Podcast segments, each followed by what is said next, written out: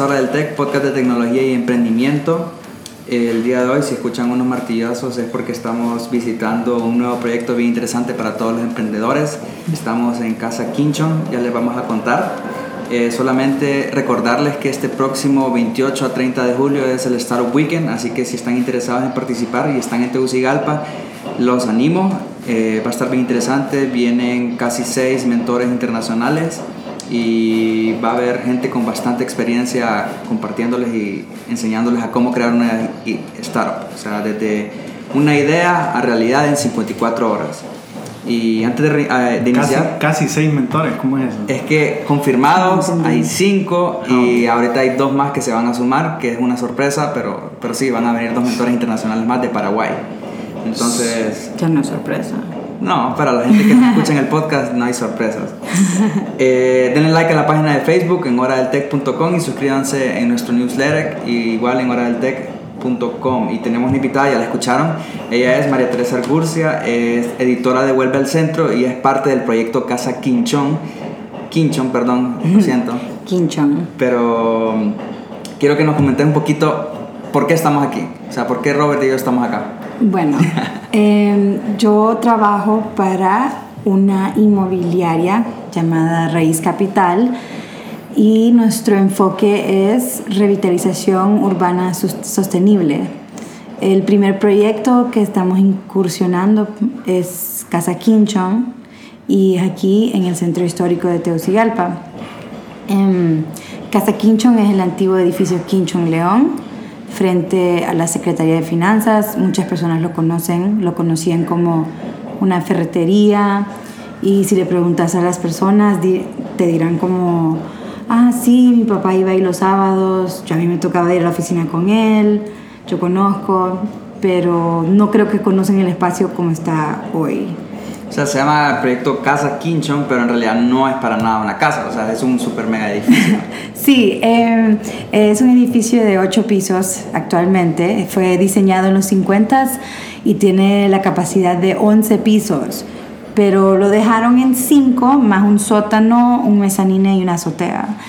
Y nosotros lo queremos ampliar un poquito porque tiene la capacidad, entonces es un monstruo de edificio, no es una casa, es una casa para cierto tipo de personas, que por eso creo que están aquí, porque la idea de Quinchon es que se convierta en un hub de emprendimiento y que sea un hub de personas creativas en Tegucigalpa. Entonces, ¿pero cuál es tu conexión entonces con lo que es el proyecto este Raíz Capital y Vuelve al Centro?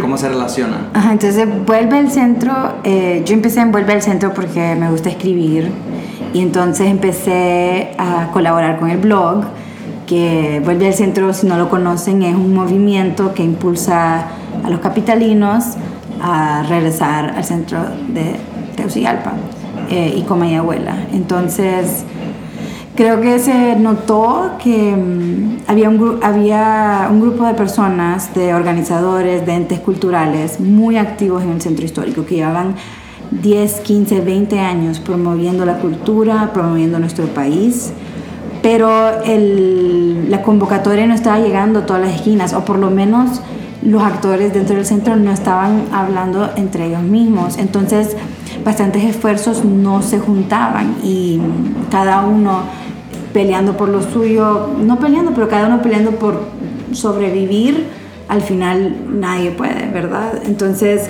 solo era de sentarlos todos en una habitación y ponerlos a platicar y que aquel tiene algo que yo necesito, yo tengo algo que aquel necesita, entonces ayudémonos y que sea un esfuerzo de grupo. Se necesitaba como, un, como una, una sombría debajo de la cual todos podían caber, supongo.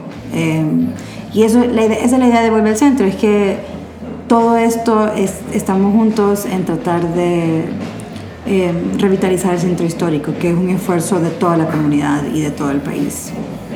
Estoy en la página ahorita y estoy viendo los, digamos, las alianzas. Son el MUA, que es el... Mujeres en las Artes, es una ente cultural que lleva 15 años en el centro histórico. Está de la Ronda, los condominios que, que, tenemos lazo con ellos por simple hecho que existen y les apoyamos en todo lo que hacen. Está el MIN, que es el Museo de Identidad Nacional. También un ente cultural muy poderoso, que en los últimos 10 años hemos visto eh, la afluencia de personas que visitan el MIN y cómo ese pedacito de Paseo Liquidámbar se ha vuelto separado del centro histórico, ¿verdad? Que eso es un lugar especial, un, un oasis casi. Está el centro, centro histórico del Distrito Central. Yo no sabía que era esto. Eso es como la, es como la unidad específica del gobierno central, o sea, del sector público que se preocupa de lo que está sucediendo dentro del centro y ellos han sido grandes aliados, al igual que la gerencia de turismo, pero sí me da penita esa lista de alianzas porque son viejísimas, son de hace dos años. Entonces, ahorita estamos rehaciendo el sitio web para que se vuelva más funcional, pero creo que queda el Midense Soto, que mm, claro, el primer mall en Tegucigalpa, que todavía funciona y voy a comer ahí por lo menos una vez a la semana. Y, Para los millennials que creen que el mall Multiplaza era el primero, Reubíquense. O el, Miraflores. Ubíquense en el centro, porque ahí fue el, primer mall. Ajá, ¿y por qué, digamos, todas estas organizaciones dicen eh, apoyemos al centro y no construyamos algo afuera, digamos, más moderno? Entonces, em, hay una teoría, ¿verdad? Que em, el centro histórico tiene buen ADN urbano. Antes de que viniera el carro a la ciudad, las personas tenían que poder caminar hacia los lugares que frecuentaban todos los días, ¿verdad? Yo no puedo trabajar a 10 kilómetros, a 10 millas de mi casa porque no voy a llegar a tiempo. Entonces, si yo vivo en, La Leona, es imposible que llegue a las 8 de la mañana a, digamos, eh, no sé, por donde está Unitec. O sea, no es factible antes del carro por lo cual la oficina tiene que estar cerca, tal vez en el barrio La Ronda o en el barrio abajo, para que yo pueda caminar al trabajo y regresar. Y después, ¿qué pasa? Necesito un supermercado cerca también y necesito la barbería donde voy a ir cada dos semanas y necesito un kinder para mis hijos. Entonces este ecosistema se desarrolla en un espacio relativamente pequeño y puedes ver esto en casi todas las ciudades, el downtown, ¿verdad? Viene el carro y la ciudad crece exponencialmente y las cosas quedan mucho más lejos y pasan mucho tiempo en carro, que es malo para el medio ambiente, está gastando tiempo en tráfico, mil y unas razones. También caminar al lado de una autopista no es como la experiencia de caminar en un parque o caminar en una ciudad donde hay personas en una peatonal. No sé si ustedes han caminado en la peatonal, pero es muy diferente que caminar por decir Suyapa.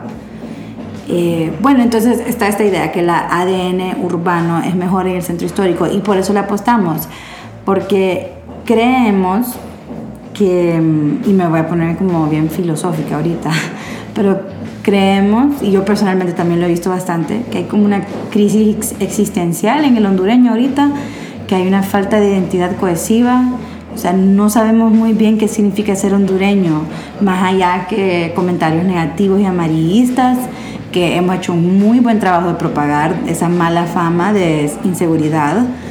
Entonces, el hondureño se mira eh, sin identidad, no saben qué es lo que los define y mm, eso causa bastante estrés personal, por lo menos a mí me pasaba y no sé si ustedes se sentían similarmente. Pero creo que, ese es uno de los mayores mitos, pues incluso el de seguridad. Recuerdo que la primera vez con Robert que llegamos fue Aquí ah. nos van a asaltar, nos van, y solo, era, solo caminamos una cuadra, nos van a violar, nos van a hacer de todo. Full, 100%. ya que es como nuestra sexta vez, o bueno, al menos yo que había venido varias veces, eh, ando con la laptop, camino, al menos en ese tramo me siento seguro, pues. Sí, entonces yo hablaba de la inseguridad del país, no del centro histórico, pero sí hablar de algo bien cierto, que en el centro está la peor... Eh, reputación. reputación de todo el país, aunque hay estudios del BID que marcan la seguridad según homicidio, asaltos, eh, crímenes, y en el centro histórico somos 7 de 100, o sea que hay 93 lugares en Tegucigalpa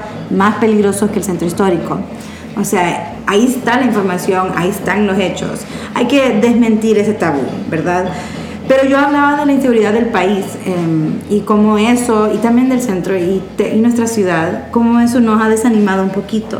Y yo creo que en el centro histórico, donde existe una abundancia cultural inimaginable, o sea, que hay artistas, músicos, todo lo cool está pasando en el centro.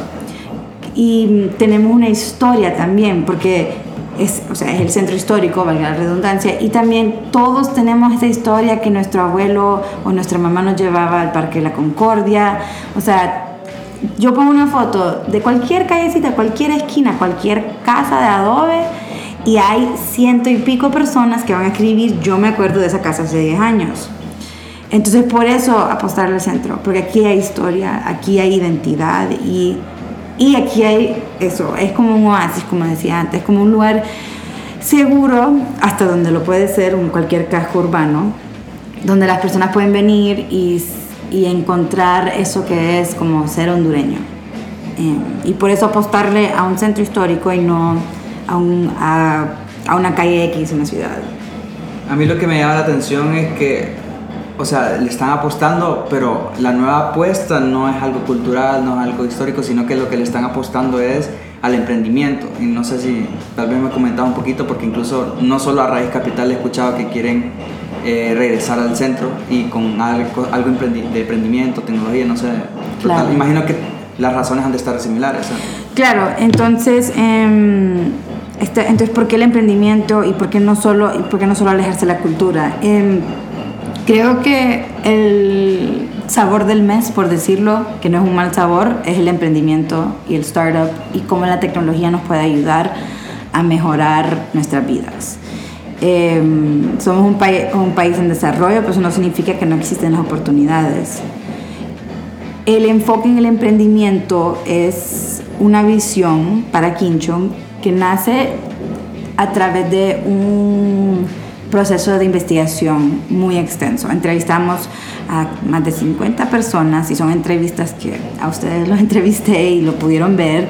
Son entrevistas largas, eh, informales, más conversacionales, conversativas. Que si lo hubiéramos grabado hubiera sido un buen podcast, pero no lo hicimos. Sí, y lo grabé y se, sí, qué mala, la próxima.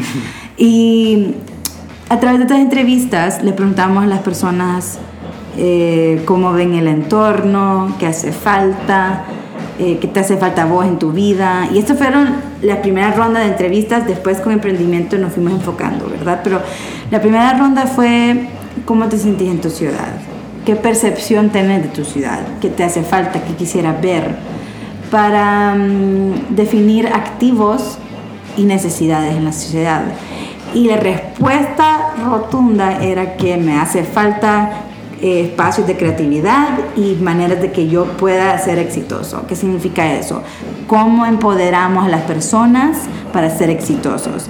Y la respuesta obvia es el emprendimiento, fomentar el emprendimiento y fomentar la tecnología para que este paísito tercermundista no se quede atrás y pueda usar estos recursos que son para todos em, aquí mismo, en su centro histórico, en su Tegucigalpa, en su Comayagüela y así destacarnos en la región. Entonces, por, esos entre, por esas entrevistas pudimos definir ese espacio, ese vacío de emprendimiento.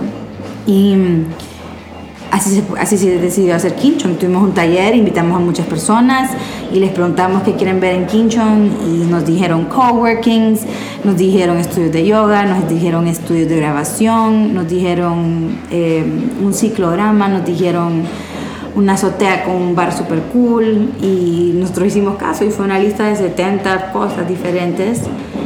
Eh, hicimos análisis financieros para ver cuáles serían factibles y terminamos con este edificio de 8 pisos, con usos muy diversos, pero que al final tenían un lazo en común, que era como que esta idea de un emprendedor exitoso en Tegucigalpa y que necesitaba ese emprendedor para ser exitoso.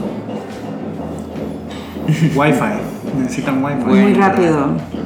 El wifi aquí es rápido. eh, necesitan wifi, necesitan espacios diseñados. Pinta como que todos queremos una oficina como la de Google, todos queremos una oficina como la de WeWork. Eh, entonces espacios, espacios especiales. Oh. Y también lo más importante, creo yo, es una comunidad. O sea, lo que le hace falta al emprendedor es un caso de estudio que le diga como, aquí sí se puede. Lo que le hace falta al emprendedor es encontrar recursos que tal vez no están bien marcados en nuestro país. Eh, lo que le hace falta a un emprendedor es buscar a alguien que le asesore y le dé mentoría para que puedan llegar a un lugar, a, a una producción más grande, a ser más exitosos al final. Entonces el edificio lo que más hace es reunir una comunidad, reunir a todas las personas que están en toda la ciudad eh, luchando, tratando de ser exitosos, ponerlos en un lugar donde quieran ir y quieran hablarse y ayudarse, porque al final creo que sí todos se quieren ayudar. Y mm, eso, pues, crear la comunidad, comunidad vibrante de emprendedores. Sí, básicamente, o sea, yo quiero emprender, ya sé que en el centro, ya sé que en Casa Quinchon es donde tengo que estar, entonces los emprendedores ya naturalmente lo, lo van a buscar. Exacto, en Quinchon estás en casa, literal. Como y realmente así es como nacen los hubs de emprendimiento en todas las regiones, pues así nació en su momento Silicon Valley, Silicon Alley, Silicon Beach y todas esas que ya... Sí, claro. Pero también las ciudades, digamos, grandes le han estado metiendo al, al centro a, sus centros, digamos Las Vegas, eh, bueno, Brooklyn tiene todo un, movimiento. Eh, el, el, centro histórico de Quito, el, el, casco histórico de Panamá, incluso en Guatemala la ruta N, creo que es, o ruta 13. O sea, hemos visto que hay esta tendencia de volver al centro, de regresar al espacio donde la ciudad nació. Y las personas quieren hacerlo y yo sí creo que es por esa historia y por esa comunidad y por esa identidad fuerte. Y sí están estos mitos de la seguridad, de la suciedad, del tráfico, de los alambres. Y uno de los obstáculos más grandes es desmentir esas cosas porque...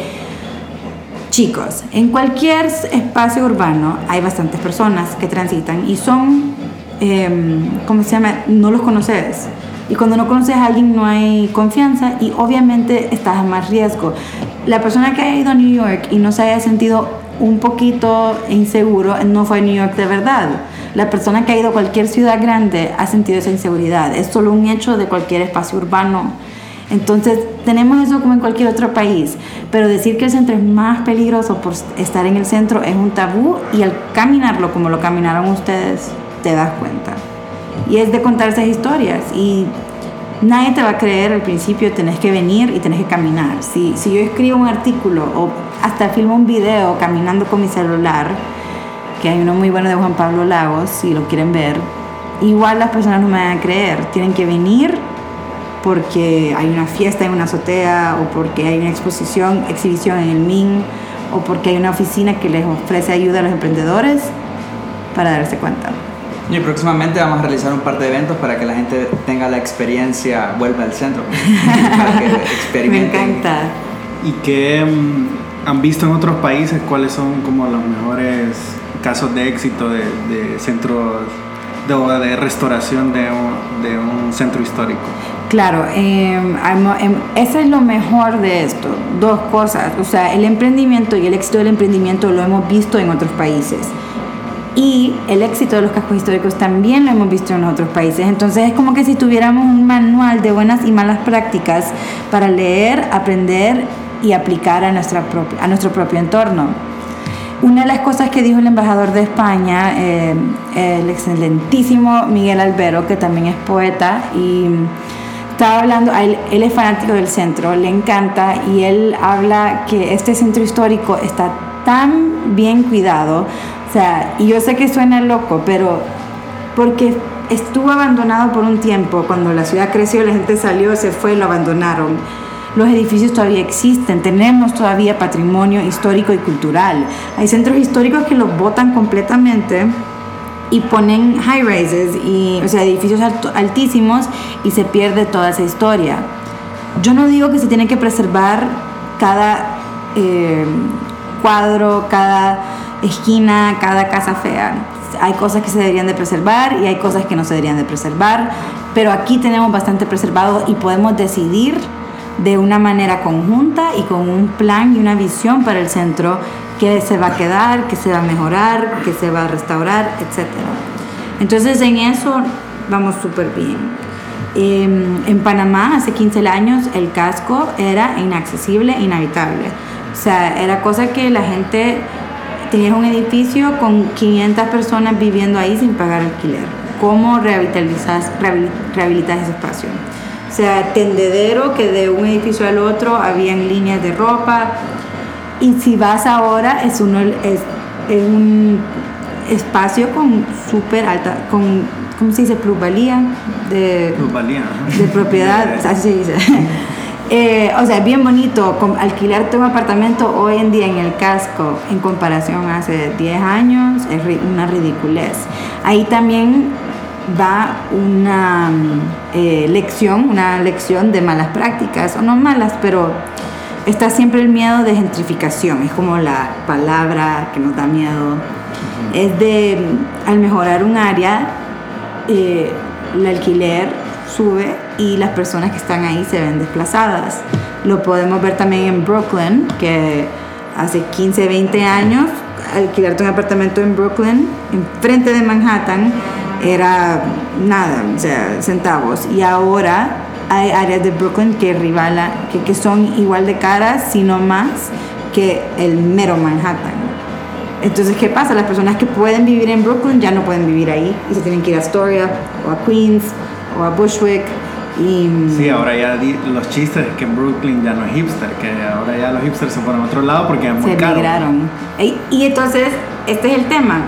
¿Qué hacía Brooklyn un lugar cool? ¿Por qué la gente quería estar en Brooklyn? Porque la gente se empezó a mudar a Brooklyn tenés Manhattan bien caro, todos los artistas o no sé quiénes se van a Brooklyn y empiezan su propia vaina y resurge un hay, una hay un renacimiento cultural de toda esta gente viviendo ahí, ¿verdad? Ajá, y le subís los precios y estas personas ya no pueden vivir ahí. Se va la gente que le dio la identidad al área. Entonces, si nosotros, si nosotros no nos cuidamos, y no solo nosotros, yo digo nosotros como hondureños, no como raíz capital, pero cualquier persona que invierta en un centro histórico o en cualquier área debe cuidarse de conocer la comunidad, interactuar con ellos y trabajar de una manera sostenible para no des, em, desplazarlos. Em, y eso es algo que nosotros tenemos en, en, nuestro esquema de trabajo, por lo menos aquí, es que em, tenemos un enfoque en el impacto social, comunitario, ambiental, cultural, financiero que hacemos en el área. Que sea bueno, pero que no crezca descontroladamente y desplace a nadie. Eso no va a pasar lo que pasa en San Francisco. Uy, que, que hay, que hay, ¿cómo se llama? Como como protestas. Protesta, ah, bueno, también, pero hay como... Los buses privados de Google que van a recoger a la gente. No, no puede ser. No, hay comunidades de... De, eh, como cuando vas a acampar. De, de, hipsters, de hippies, de... Tiendas, tiendas de acampar. Hay, hay, gente que vive, en los parques vagabundos. O sea, sí, pero también gente que solo se va a San Francisco y viven en una, en una tienda de acampar. Y yo leí un artículo de eso. puedes alquilar un Airbnb y acampar en la casa de alguien en San Francisco o puedes alquilarle baila con un colchón y te no vale como 20 dólares. No puede ser. La experiencia de acampar en una, Ajá, Porque todas esas industrias de tecnología entran y, o sea, la plusvalía de la zona crece y exponencialmente, como dije, y no, no lo controlas y no estás ayudando a las personas que viven ahí crecer. Tienes que involucrar a la comunidad. Eh, tienes que tener una visión compartida y socializarla con las personas que están en el área. Porque nosotros, nuestra visión, eh, a través de los talleres, de las encuestas, de las entrevistas, de los grupos focales, grupos de foco, grupo foco, es que lo he escuchado de las dos maneras pero no, los grupos foco es preguntar a las personas, esta es nuestra visión, qué pensás o qué visión deberíamos tener.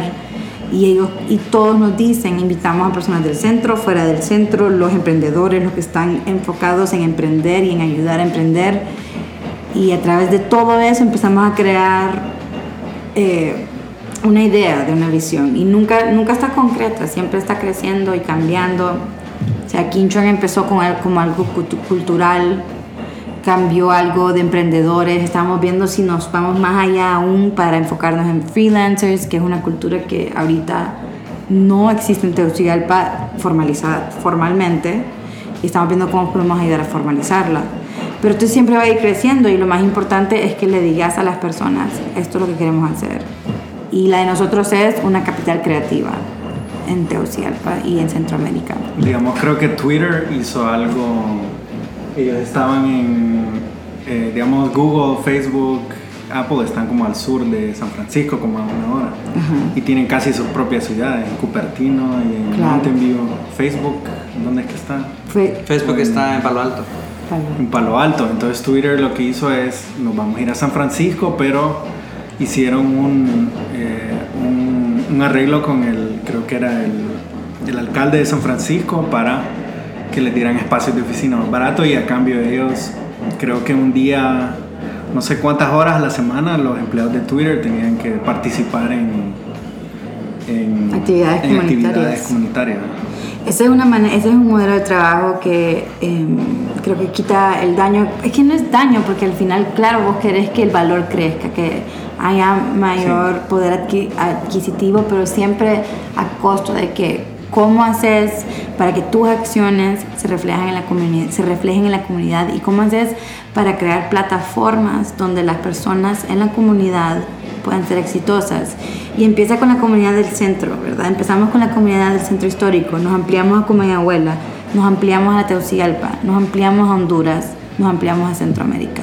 La plataforma crece para que cualquier persona pueda venir y ser exitosa en ella. Y hablemos del, del edificio, pues, de, de Kinchon. De que- Kinchon. Ajá, así se pronuncia. Sí, sí, sí, sí, sí. ¿Qué es lo que ustedes tienen planeado? O sea, digamos, hablaste de ocho niveles, pero ¿qué? ¿Qué hay? ¿Qué va a haber? Claro. Eh, ok, Kinchon León, edificio de los 50, eh, se, se imagina tener 11 pisos. Em, en la actualidad cuenta con 5, pero eso es un poco confuso porque en verdad son 8, incluyendo sótano, mezanine y azotea. Pero piso, plantas, hay 5. Vamos a agregarle dos pisos más, entonces va a crecer a 7 y siempre vamos a tener azotea, mezanine y sótano. Entonces, que 10 pisos son.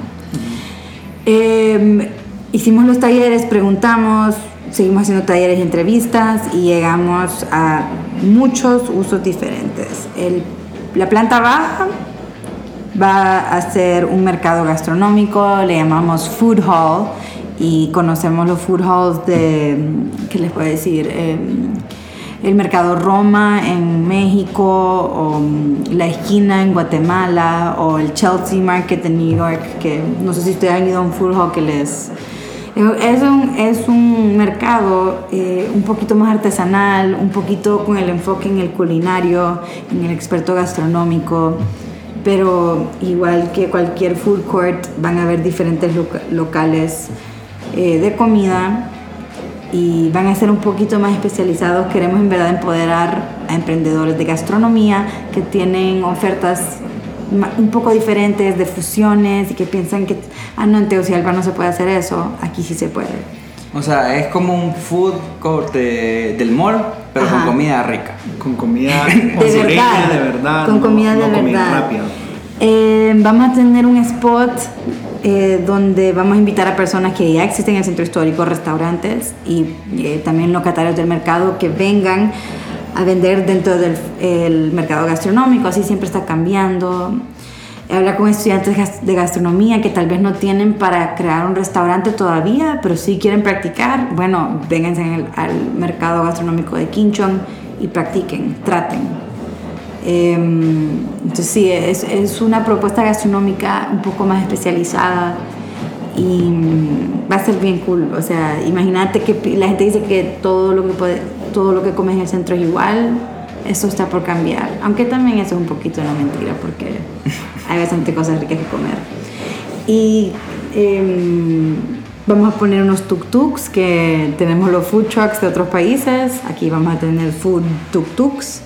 Y también como que estantes con productos artesanales y productos gastronómicos para que los chefs puedan venir, comprar sus cositas ricas y Eso es parte Esto es, digamos, el primer piso cuando entras. Cuando entras, entras por la rampa, tal vez se va a llamar la rampa, que era la rampa de la ferretería, que era aquí en Quincho. Entras por la rampa y estás en el food, ho- food hall. Em, después va el mezanine, que va a ser también espacio del food hall y va a tener un café con una terraza. Entonces, las personas que caminan por Quinchon pueden ver adentro de la terraza. Y va a ser espacio público. Si tienes una reunión rapidita eh, en el centro, te puedes sentir a sentar a tomar un café, puedes tener la reunión ahí, eh, puedes reunirte con tus amigos, qué sé yo. Y, ¿Van a haber varios cafés o solo un café o cómo va a ser? o sea, va a estar el mercado gastronómico y en el segundo piso está previsto un café ahorita. Eh, no sé quiénes van a ser los que están poblando el mercado gastronómico aún, pero y si se hace solo de café, tendremos la capacidad de eso, no sé. Eh, el café, la idea, la idea es que en el mezanine hay wifi gratis, te compras un café, te sentás y digamos que digamos que sos un freelancer y no quieres estar en tu casa trabajando, te venís al mezanine a trabajar una tarde y te gusta, te gusta Quincho y dices, pucha, qué cool, me gustaría trabajar aquí. Entonces puedes subir al siguiente piso, al coworking, em, que el modelo coworking está bien popular en otros lugares ahorita y por qué no hacer uno aquí, por qué no hacer estos escritorios compartidos donde tenés un diseñador gráfico a tu mano derecha y un fotógrafo a tu mano izquierda y un chavo haciendo un startup de baleadas y or- ordenar baleadas en línea al otro lado y, y- y tal vez hablas con ellos cuando te, te estás tomando un café en el lounge y tal vez se inventan un proyecto juntos y te haces millonario y qué sé yo pues Con baleadas en línea. con baleadas en línea se puede mi sueño. es tu sueño. Todo con validad se puede. Y entonces estás en el coworking, ya estamos en el segundo nivel. Em, van a haber escritorios, van a haber escritorios dedicados, que son que escoges tu escritorio y es tuyo. Y después, digamos que ya tenés tu empresita de baleadas y estás vendiendo 100 baleadas al mes o a la semana. Estás mandando 100 baleadas a la semana, pero entonces eh, tu negocio crece y tenés que vender 200, pero ya no puedes solo porque no te da el tiempo, o sea, estás durmiendo 3 horas al día y ya no te da, y tu mamá no te da esto en 5 meses y está ofendidísima y entonces te dice, es demasiado. Eh, le hablas a tu amigo y le decís, oíme, ayúdame, pero ya no caben en el escritorio y necesitan una, una oficina donde poder hacer llamadas, donde tener un poquito más espacio. Entonces te mudas al tercer nivel, que son microoficinas. Entonces no, no es una incubadora ni una aceleradora porque en verdad nosotros no estamos No ofreciendo ningún servicio, sino que solo el espacio. es el espacio y claro el coworking va a tener sus eventos va a tener sus capacitaciones separadamente estamos viendo nosotros una necesidad de capacitación eh, en temas de, de cómo se llama de trámites en tramitología en finanzas en qué sé yo y con- estamos considerando un servicio pero separado del modelo. El modelo de la coworking, las microoficinas es una plataforma para ser exitoso. No, no, no es que nosotros estamos ahí agarrándole la mano a una persona para que lo puedan hacer. Ellos pueden hacerlo. Em, ¿Por dónde vamos? Vamos en el piso de microoficina. Ajá, entonces estamos en las microoficinas. eh, también va a haber una sala VIP, que la idea es que si tienes una visita desde afuera, los puedes llevar, tiene una cocina al lado. Cuando venga el presidente de los Estados Unidos a visitar. Ahí lo vamos a tener en Quincho. Eh, hay un apartamento, se me olvidó, en el tercero. Hay un apartamento. Estamos entre Airbnb o incluso como un mini lounge donde digamos que estás en el coworking y entras a las 8 de la noche y te vas a las 3 de la mañana y necesitas tomarte un descanso, te vas al lounge, tal vez hay alguien más. Hay personas con horarios de trabajo bien diferentes, entonces ese apartamento tal vez sirva a esa función. Em, el cuarto, el quinto y el sexto nivel son espacios de oficina vacío eh, que se entrega al inquilino como está. Lo demás vaya- ya va a estar como amueblado. Pero el cuarto y el quinto y el sexto es para un inquilino ancla, ya sea un centro educativo para tener estudiantes en el edificio, que, que mejor eh, usuarios que estudiantes, personas que están como que a punto de emprender o tal vez quieren emprender y no tienen esa, tradición de emprender porque se nos ha enseñado que tenemos que ser asalariados. En Quinchón pueden ver eso. ONGs, organizaciones enfocadas en sostenibilidad, un hub de impacto como un Impact Hub. Em, no sé, un emprendedor que creció y necesita un espacio y quiere estar cerca, cerca de la gente cool. Es un, es un piso de oficina con el valor agregado que estás en el centro histórico y que tenés a todos los freelancers, emprendedores, gentes que están innovando en un mismo edificio. Em, y terminamos con el séptimo, que es una azotea. Vamos a tener un estudio de creación, que es producción audiovisual, el espacio de eventos y un restaurante en la azotea, que si han visto una azotea en Tegus, son pocas, y las del centro histórico son sin duda las mejores, en mi opinión. Entonces eh, salí de trabajar y te puedes ir a tomar un trago en la azotea. Nosotros hacemos eso ahorita, aunque no hay nada y aunque no hay bar, pero mm, creo que ese es Quinchon. Uf, bastante información. Faltó el sótano. Faltó el sótano, bodegas. no, ah, otra pregunta importante, el parqueo. Ah, el cierto. parqueo. Tenemos eh, un, un lote de estacionamiento a media cuadra. Ustedes se han estacionado ahí y caminado, o sea, que es menos de medio kilómetro. Muy, mucho, Mucho menos. Yo soy malísima Son calculando. como 100 metros menos, creo yo. Sí, Soy sí, me- malísima calculando. eh, y estamos viendo si se va a poner una estructura de estacionamiento en ese lugar. Igual está el estacionamiento de Mediense Soto, ahí sí creo que es medio kilómetro, ¿no? No sé dónde queda, pero sí. Enfrente, Y- enfrente del Parque Central. Pero hay, hay estacionamiento. Hay, hay estacionamiento de Privado. sobra. Y es privado, Privado. pero, o sea, no es que a cualquiera anda ahí. Ajá. Con guardia y todo, Ajá. portón. Sí, hemos tenido varios conciertos en Quinchon de noche. Eh, tuvimos el lanzamiento de Rosa Náutica del disco 3, que fue un super concierto. Se llenó el mezanino y se llenó la planta baja. Y la gente se estacionaba en la calle y en el estacionamiento, porque como es de noche, te dan un poquito de permiso. Y caminaban y nada sucedió en el primero. En el segundo, que creo que fue mm, mm, Leo Zúñiga, tuvo su super bailongo en el Festival de Invierno, igual, pasó, o sea, 300, 400 personas. En el, en el modular de Balto Pinto nada sucedió, igual la gente se estacionó. Y en el Madame Groove, incluso gente caminó del Min hasta Quinchon, porque es, no sé cuánto calcular, pero es, media, es cuadra y media. Y hay estacionamiento y no hay problema, no hay problema. Y después de Quinchón, ¿tienen planes futuros por los momentos? Uh, sí, Eh, tenemos muchos planes. Como mencioné, la visión de Raíz Capital es crear eh, un centro creativo en el centro histórico de Tegucigalpa y que se vuelva el centro creativo de la ciudad. Eh, entonces, para eso tenemos que hacer esta revitalización, revitalización urbana sostenible en lugares claves. Y mm, hay un plan maestro que se está trabajando con la cooperación española aquí en Tegucigalpa, que incluye a todos los actores de la capital. Y tenemos que, el plan se está desarrollando ahorita y tenemos que ver cómo nuestro, nuestra visión y nuestro plan para nuestra compañía se junte con el plan y la visión del plan maestro. Igual conocemos el plan 2020 que está aquí en el país eh, y hay que ver cómo podemos alinear nuestros, nuestras metas con las del Plan 2020. Sabemos que hay un enfoque en centros tecnológicos para servicios como los call centers y tal y tal.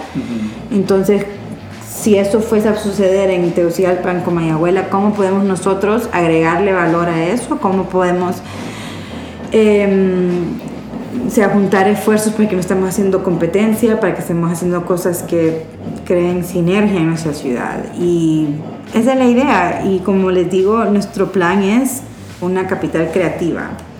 Eh, y no significa diseñadores y artistas y artistas plásticos y fotógrafos, significan personas que están creando cosas. Entonces, desde el talabatero, talabartero, sé qué no soy del centro, bueno, desde el zapatero hasta el que diseña un Prada o el que hace los dibujos y la pasarela. O el que hace startups.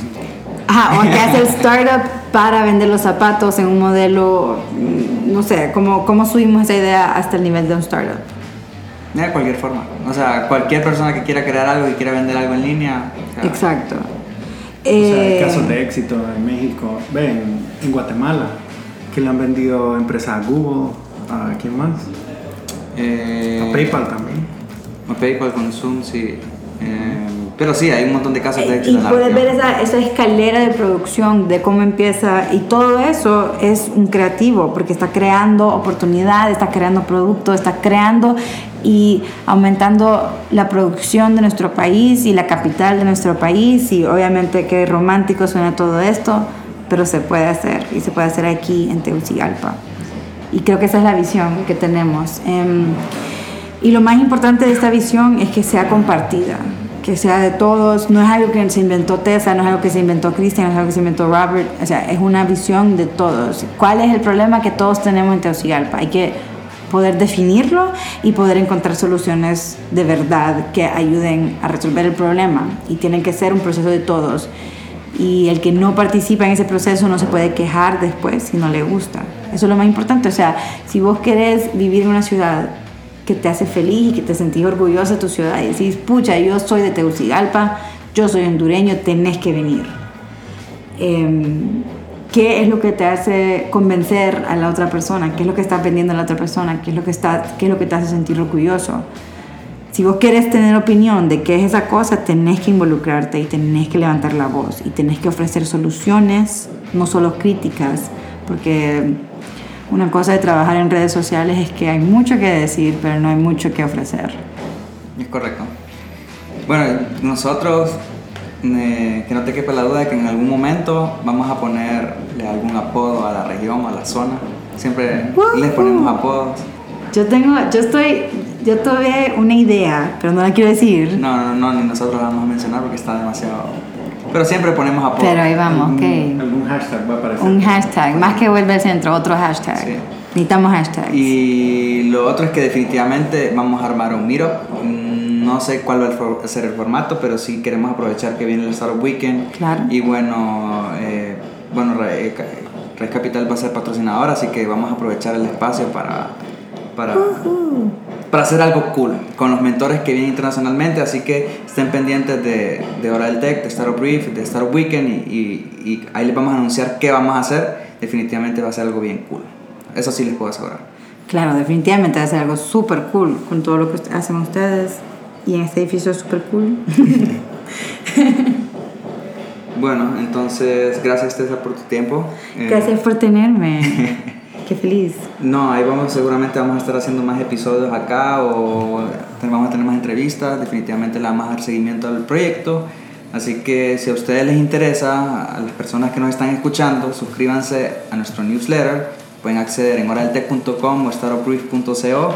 Como gusten, es un newsletter y ahí les vamos a estar mandando información relacionada con eventos de emprendimiento, eh, artículos, blogs y cualquier cosa que ustedes necesitan para emprender. Entonces, gracias otra vez y pues... Gracias.